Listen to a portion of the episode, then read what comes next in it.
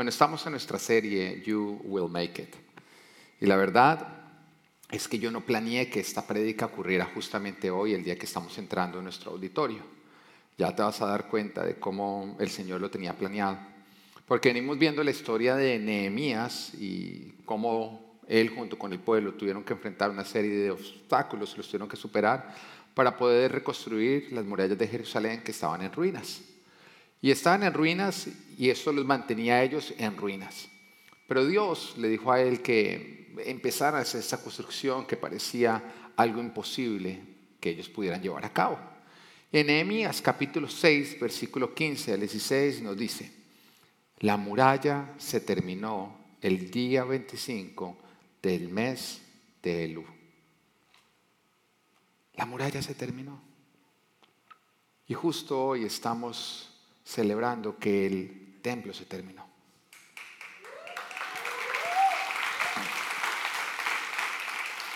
Y su, su reconstrucción había durado 52 días. Cuando todos nuestros enemigos se enteraron de esto, las naciones vecinas se sintieron humilladas, pues reconocieron que ese trabajo se había hecho con la ayuda de nuestro Dios los mismos enemigos, los mismos que habían puesto obstáculo a lo que, o habían intentado poner obstáculo a lo que ellos estaban haciendo, humillados tuvieron que reconocer que ellos lo habían hecho con la ayuda de Dios. Oye, qué bueno es cuando llega el tiempo en que los que no creyeron en nosotros, los que se burlaron, nos calumniaron y nos amenazaron, logran ver que Dios ha hecho con nosotros lo que Él ha anunciado y que sus burlas, sus calumnias, sus amenazas y su incredulidad y oposición solamente sirvieron para hacer la victoria más dulce. Cuando estábamos dando nuestros primeros pasos nos tildaban de soñadores, de fanáticos por creerle a Jesucristo, por creerle a Dios y por seguirlo. Pero llega el tiempo en que tienen que reconocer que nosotros contamos con la ayuda de Dios porque nuestra vida refleja su gloria y su favor. Y lo que un día fueron ruinas y escombros, el Señor lo convierte en una vida llena de bendición, donde cada área de nuestra vida empieza a crecer para reflejar la huella de Jesucristo. Y esto era lo que estaba viviendo el pueblo de Israel. Su situación, que algún día fue de calamidad, y humillación, había dado un giro.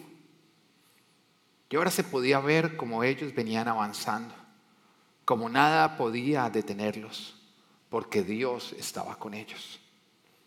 Habían vivido con unas murallas en ruinas, donde los enemigos se mofaban de ellos, los saqueaban, los robaban y lograban frenar su avance. Pero ahora, en un tiempo récord, y a pesar de las oposiciones y contra todo pronóstico, habían reconstruido la muralla en tan solo 52 días. El mismo enemigo tuvo que reconocer, humillado, que Dios los había ayudado, que Dios estaba con ellos. Sin embargo, este no fue el final de, Nehemías, no es el final del libro de Nehemías ni el final de la historia. Que acá es donde se equivocan muchos.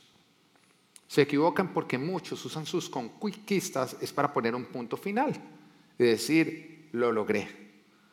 Y por eso empiezan a descuidar lo alcanzado y terminan perdiéndolo. Se casan y creen que ya tienen una familia.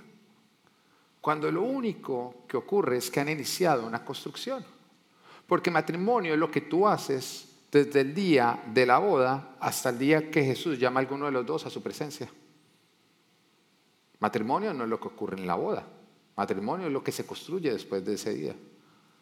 Igual ocurre con todo lo que Dios nos da no es lo que nosotros alcanzamos, es lo que hacemos con lo que alcanzamos. Y muchos lastimosamente conquistan y después de conquistar lo que hacen es que entierran, creyendo que al enterrar van a conservar, en lugar de trabajarlo. Y por eso les termina pasando lo que le pasó al hombre de la parábola de los talentos, el que tenía las mil monedas. Él ya tenía las mil monedas o no. Ya las tenía, él podía celebrarlo, decir mi victoria, ahora tengo mil monedas, mil talentos, que, que de pronto parecía poco si nosotros lo comparábamos con el que tenía dos mil o el que tenía cinco mil. Pero cuando vamos a mirar mil talentos, era muchísimo. Porque Dios nunca le da poco a nadie, Dios siempre nos da mucho. Pero él tomó ese harto que él tenía y él lo enterró. Al fin y al cabo ya lo había alcanzado. Pero como no lo trabajó, terminó perdiéndolo todo. A lo que me refiero es que todo lo que tú tienes y no trabajas para que crezca, vas a terminar perdiéndolo. Oye lo que el Señor te está diciendo. Todo lo que tú has conquistado y no trabajas para crecerlo, vas a terminar perdiéndolo. Lo que Dios nos da, nos lo da con la instrucción de que tenemos que hacerlo crecer. Y eso incluye tu familia, tus relaciones, tu salud física, tu área profesional, tus finanzas, tu ministerio, toda conquista que tú alcanzas en cualquier área, si tú no la haces crecer, vas a terminar perdiéndola. Y Dios no está solamente para guiarnos para que nosotros alcancemos. No, Dios nos guía para que nosotros hagamos crecer lo que alcanzamos. Porque la única manera en que tú vas a poder conservar lo que alcanzas es si lo haces crecer. Si tú no haces crecer lo que alcanzas, vas a terminar perdiéndolo. Lo que no está mejorando en tu vida, lo estás perdiendo. Piensa en todas tus conquistas. Piensa en todo lo alcanzado. Si no lo estás mejorando, lo estás perdiendo. Porque la fidelidad tiene que ver con, con hacer crecer lo que Dios nos ha entregado, lo que Dios nos ha confiado. Y acá vemos un pueblo que había terminado la muralla, pero ahora tenían que estar más alertas que nunca. Porque el enemigo, cuando no nos logra frenar, cuando conquistamos, va a intentar robar lo conquistado. El enemigo cuando tú conquistas no dice como, bueno, no pudimos evitarlo, entonces ahora no lo vamos a atacar, no, es cuando más te va a atacar. Va a tratar de robarte lo que ya alcanzaste. Si el enemigo no logra evitar que tú conquistes, va a tratar de evitar que tú conserves. Eso ocurre con todo lo de que las áreas de tu vida. Nunca una victoria tú le puedes poner un punto final. Todo lo que tú conquistas ahora tienes que cuidarlo haciéndolo crecer. Así que este pueblo ahora tenía que estar más alerta que nunca. Tenía que cuidar lo alcanzado, haciéndolo crecer. Y hay tres cosas que ellos hicieron para cuidar lo alcanzado y para hacerlo crecer, que son de las cosas que te quiero hablar en el día de hoy. Y la primera de ellas la encontramos en Nehemías capítulo 8, versículo 1 al 3. Nehemías, Nehemías capítulo 8, versículo 1 al 3.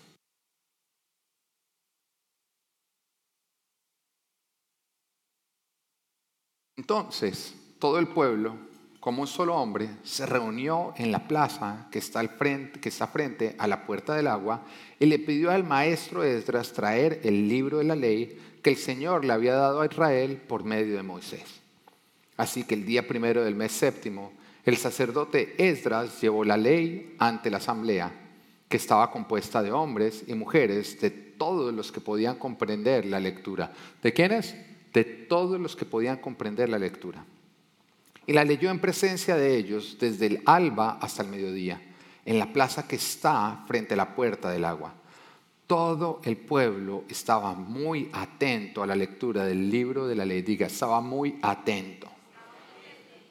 Lo primero que ellos tuvieron que hacer para poder conservar lo que Dios les había entregado fue que leyeron atentamente la palabra de Dios que es el punto número uno de nuestra prédica.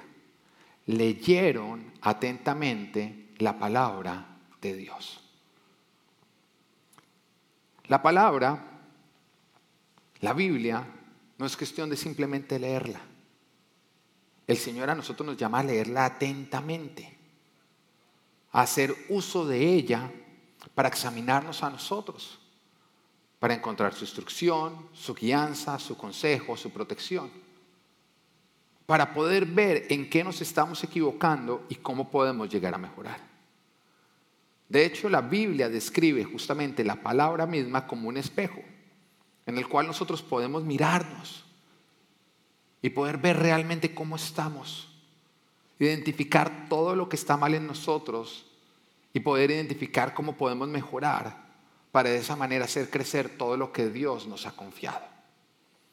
En Santiago capítulo 1, versículo 23 al 25 nos dice, el que escucha la palabra pero no la pone en práctica es como el que se mira el rostro en un espejo y después de mirarse se va y se olvida enseguida, enseguida de cómo es.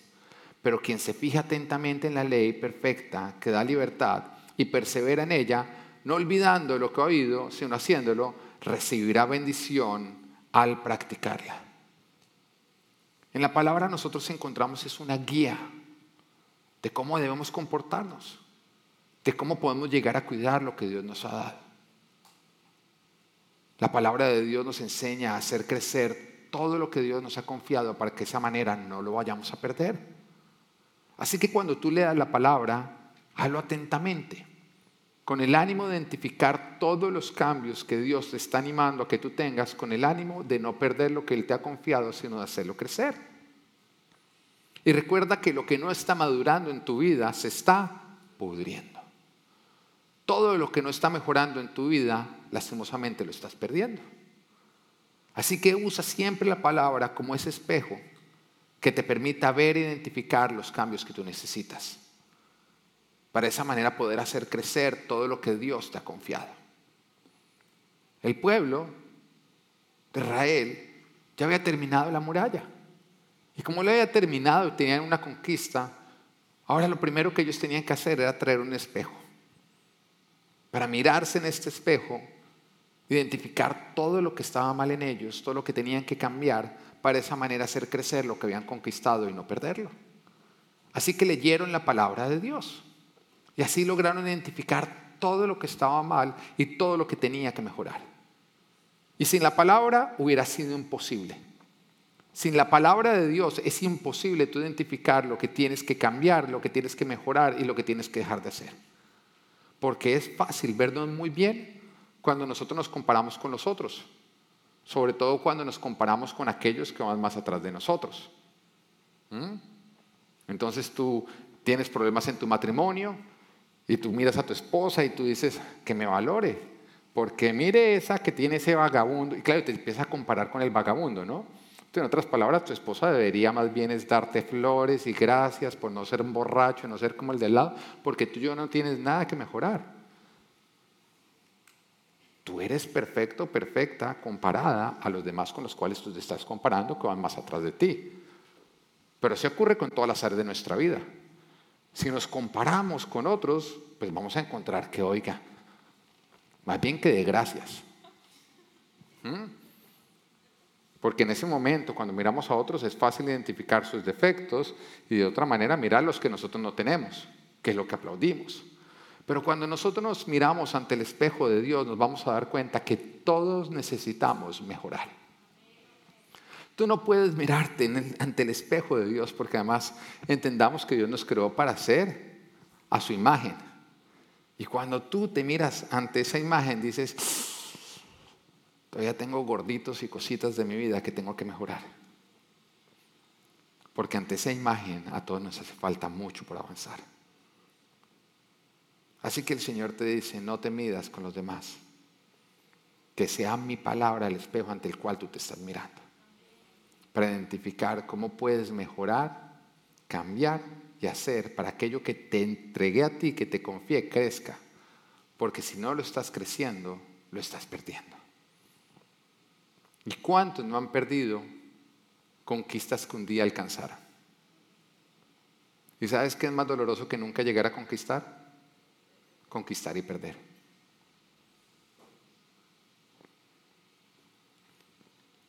Nehemías capítulo 9 versículo 1 al 3 nos dice lo que hicieron después de leer la palabra de Dios, identificar, usarla como un espejo. Nos dice, el día 24 de ese mes los israelitas se reunieron para ayunar se vistieron de luto y se echaron cenizas sobre la cabeza.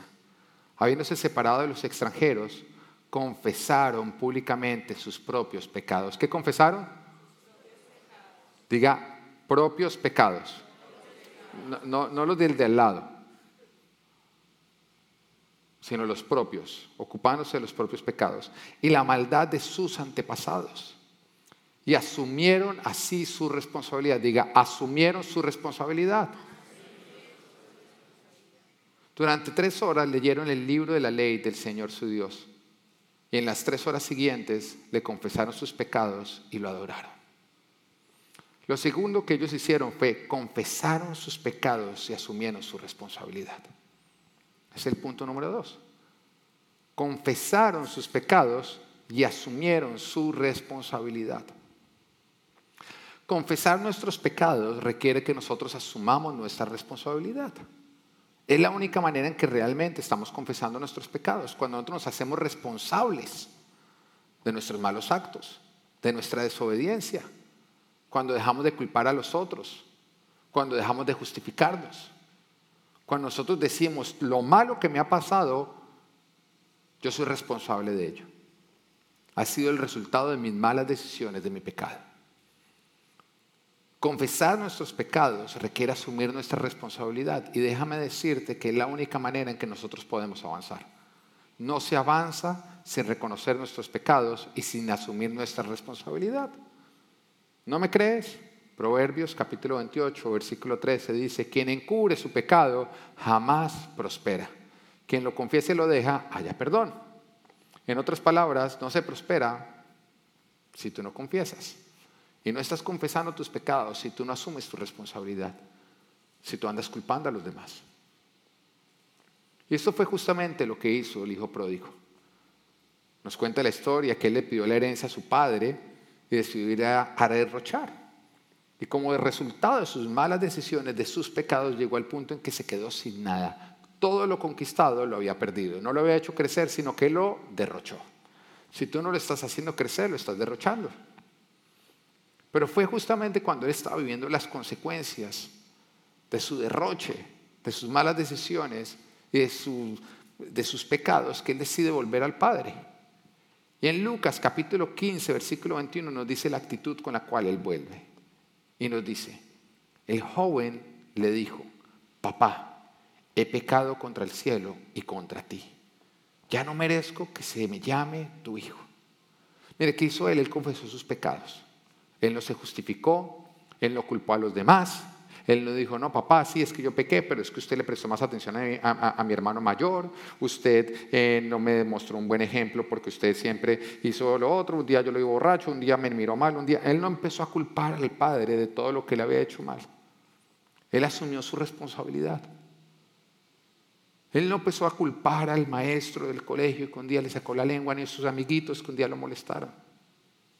Él asumió su propia responsabilidad. Y fue lo que le permitió a él ser restaurado. Pero es impresionante cómo siempre las personas irresponsables nunca reconocen, sino que siempre responsabilizan a los demás de todo lo malo que les ocurre a ellos. Nunca asumen. La culpa siempre es de los otros. Todo lo que está mal en su vida es culpa de otros. Y en lugar de mirarse a ellos, lo que hacen es que andan mirando a los demás, criticándolos y descalificándolos. Aún al punto de hacer quedar mal a Dios para ellos quedar bien. Donde dicen que todo lo malo que les pasa es porque Dios es injusto, mientras que ellos son víctimas. Este fue el reclamo justamente que encontramos de parte de Dios en Job capítulo 40, versículo 8, donde está hablando y dice, ¿vas acaso a invalidar mi justicia? ¿Me harás quedar mal para que tú quedes bien? Y el Señor está hablando justamente de esta actitud de victimizarse mientras que están culpando a Dios. Es que yo hice todo, pero Dios me cumplió. Me fue mal en el matrimonio porque a pesar de que yo fui un buen esposo, Dios me incumplió. Es como si fuera la culpa de Dios. Reconocer nuestros pecados requiere asumir nuestra responsabilidad. Y es la única manera en que nosotros podamos llegar a avanzar.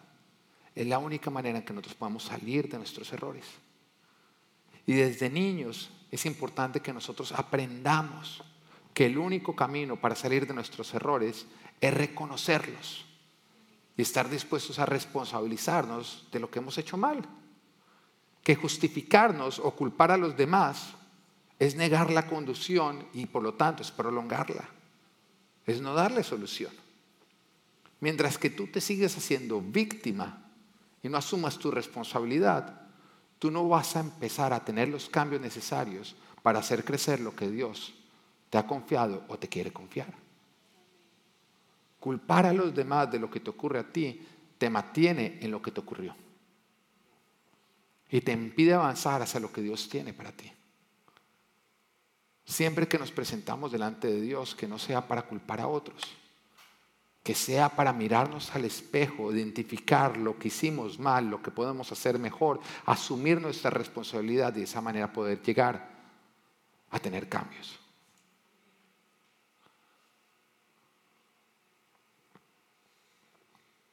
Justificarnos y culpar a los demás es negar la condición en la cual estamos y por lo tanto prolongarla. Es no caminar hacia la solución.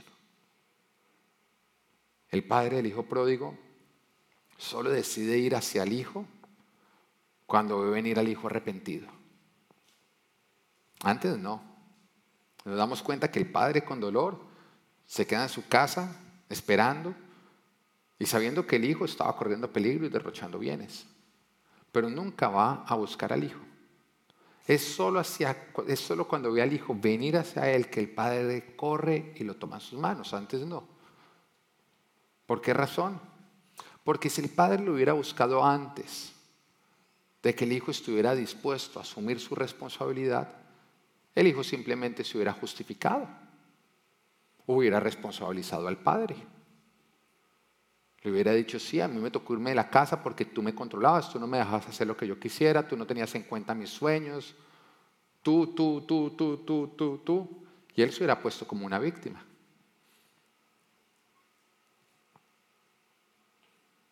Y el rebelde siempre está justificando su rebeldía a causa de lo que hizo la autoridad. ¿O no es así? El rebelde no dice yo soy un rebelde. Normalmente, ¿qué dice? Es que me tocó hacer eso porque la autoridad hizo esto. Siempre está justificando su mal actuar con lo que la autoridad hizo o dejó de hacer. Pero el que camina de esa manera simplemente camina en la misma dirección que caminó el hijo pródigo cuando terminó derrochando todo lo que el padre le había confiado. La rebeldía, no asumir tu responsabilidad, te va a llevar a perder todo lo que Dios te ha confiado. Deja de culpar a otros. Deja de justificar tu rebeldía.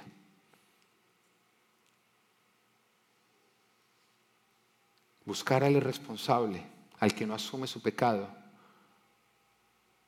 prolonga el mal hábito de este, de quedarse en el error y esperando a que alguien le solucione porque él no es responsable. Es la razón por la cual el padre no fue en busca del hijo pródigo hasta que el hijo pródigo no estaba dispuesto a reconocer y asumir. Porque ir tras de él era ayudar a que se le generara el mal hábito de quedarse en el error, esperando que alguien le solucionara, porque él nunca era responsable. Ahora, ¿no ocurre eso cuando nosotros vamos a buscar a un irresponsable que no quiere asumir su culpa? Se le genera el mal hábito, ¿no? Y siempre que hace algo malo está esperando, bueno, que me vengan a buscar. A él no le gusta salir. Porque lo primero que tú tienes que hacer para salir de un error es humillarte. Oiga, y humillarse cuesta o no. Cuesta. Entonces es más fácil, no, no, yo no voy a caminar el camino de la humillación.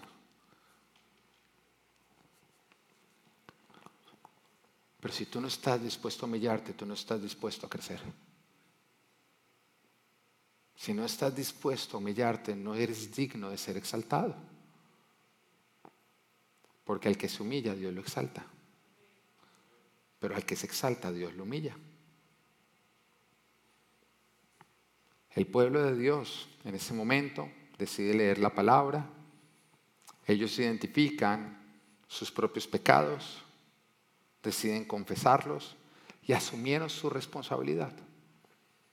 Ellos tuvieron que asumir que sí, que Jerusalén, que una vez fue espectacular y que todo estuvo en orden con un templo hermosísimo que había construido Salomón, llegó a estar en ruinas. No porque Dios no hubiera cumplido, no porque otros hubieran venido a destruir la ciudad, sino como resultado de sus propios pecados. Mira que Jerusalén estaba en ruinas porque habían venido los enemigos y lo habían, habían destruido la ciudad. Y a pesar de que hombres habían destruido la ciudad, ellos no culparon a esos hombres. Ellos no dijeron, sí, no están ruinas porque es que vinieron los de Babilonia y destruyeron todo. No, no importa lo que otros habían hecho mal. Era tiempo de reconocer que lo malo que les había ocurrido había sido como consecuencia de que ellos no habían sido fieles de hacer crecer lo que Dios les había confiado. Así que asumieron sus pecados, asumieron su responsabilidad y esto les permitió salir de sus errores para no vivir más en ellos. Es tiempo de reconocer tus pecados. Es tiempo de asumir tu responsabilidad. Es tiempo de no victimizarte más. Es tiempo de no culpar a otros. Tú eres responsable de cuidar lo que Dios te ha confiado y de hacerlo crecer. Y es tiempo de asumir las malas decisiones que has tomado y que han afectado lo que Dios te ha confiado. Porque mientras que no lo hagas, no vas a ser restituido, no vas a prosperar y no vas a salir de tu error. Nehemías capítulo 10, versículo 28 al 29 nos dice ahora lo que ellos hicieron después de esto. ¿Qué fue lo primero que ellos hicieron? Leer atentamente la palabra de Dios. O sea, se miraron al espejo. Dejaron de mirar a los otros al espejo, que es lo que muchas veces ocurre, ¿no? Oiga, viera la prédica de hoy, perfecta para usted. Toda la prédica yo estuve pensando en usted y este cabezón, ¿por qué no vino? ¿Por qué no vino? ¿Por qué no vino? Claro, tú la escuchaste, fue poniendo en el espejo el de al lado. ¿Mm? Entonces la palabra era un espejo, pero tú no te paraste al frente, paraste al otro al frente. Y todo el tiempo, uy, no, mm, no, este va a tener que cambiar esto, uy, no. Pero es que Dios quiere que tú la uses como un espejo tuyo. Así que párate al frente y di.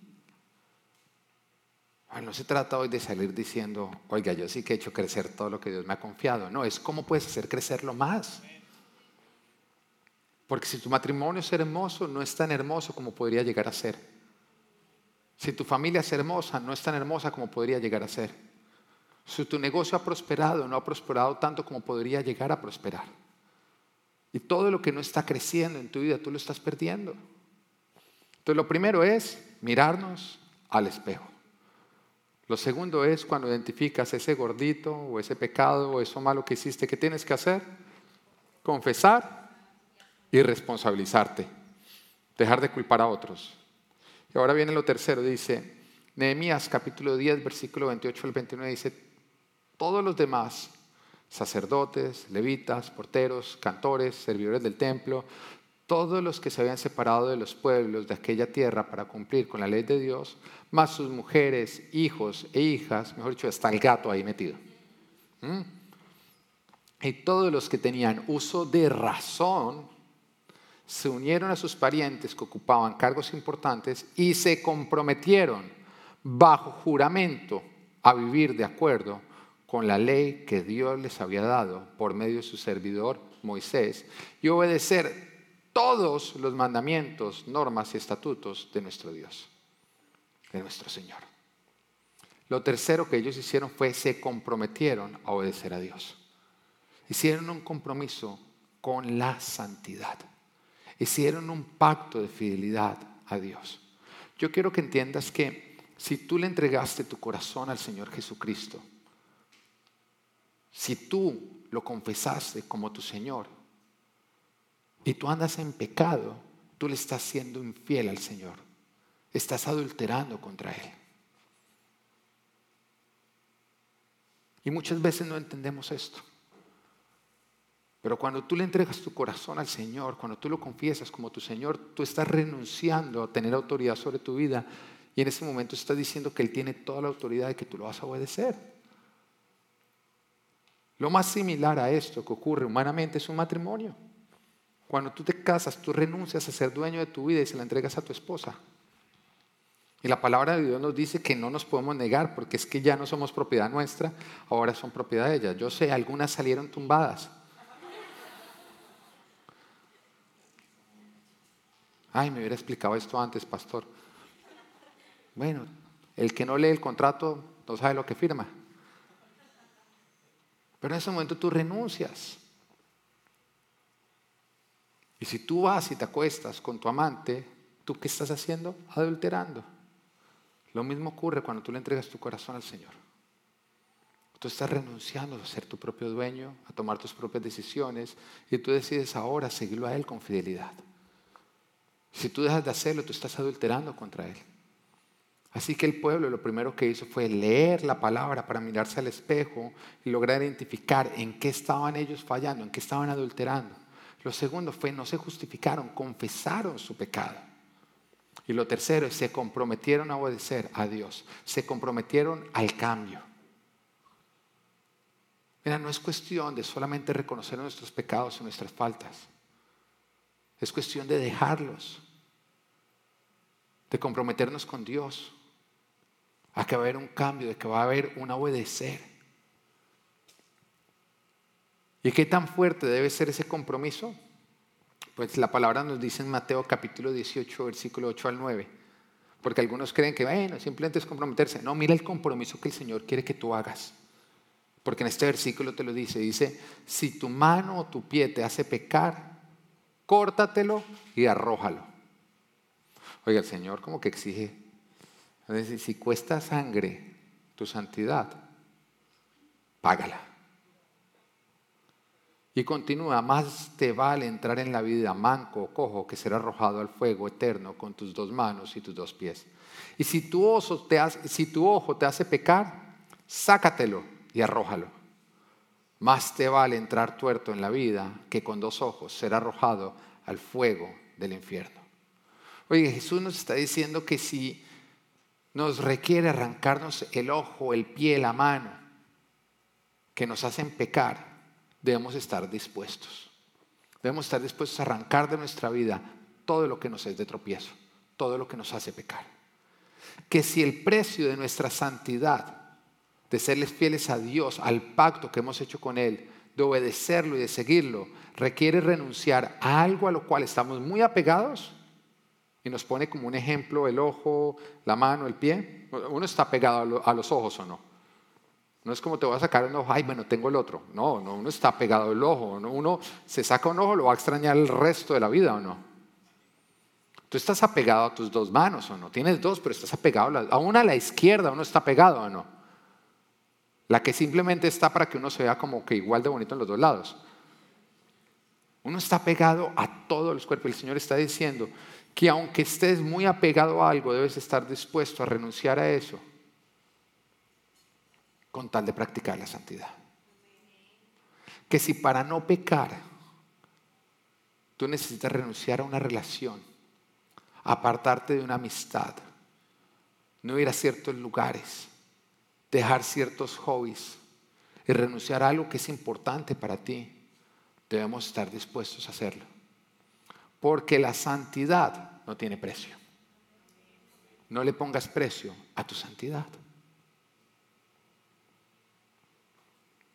Hoy Dios nos dice que conquistar no es el final, que conquistar es apenas un comienzo. Que es el comienzo de asumir una responsabilidad. Porque la única manera en que tú podrás conservar lo que Dios te ha confiado es si tú lo haces crecer. Porque lo que no está creciendo en tu vida lo estás perdiendo. Y que por eso es importante la palabra de Dios. Porque leyéndola atentamente la vas a poder usar como un espejo para identificar aquello en lo cual tú has venido fallando, te has quedado corto. Que debemos reconocer y responsabilizarnos, dejando de practicar lo que hemos hecho mal, pero que nos va a requerir de arrancar de nuestra vida y que nos va a costar. Pero si no arrancamos, vamos a perder cosas más valiosas. Todo aquel que ha decidido aceptar la santidad como su estilo de vida, podría ser una lista de todas las cosas que tuvo que dejar para poder vivir de esta manera. Todo aquel que algún día dijo, voy a vivir con santidad, podría ser una lista de amistades que tuvo que dejar. de lugares a los que tuvo que dejar de ir, de música que no volvió a escuchar, de películas que no volvió a ver, de hobbies que no volvió a practicar. Porque la única manera de vivir en santidad es sacrificando aquello que te es de tropiezo. Y todos nosotros tenemos cosas que no son de tropiezo. Hoy el Señor te dice, you will make it. Cuida lo que has alcanzado y que Dios te bendiga.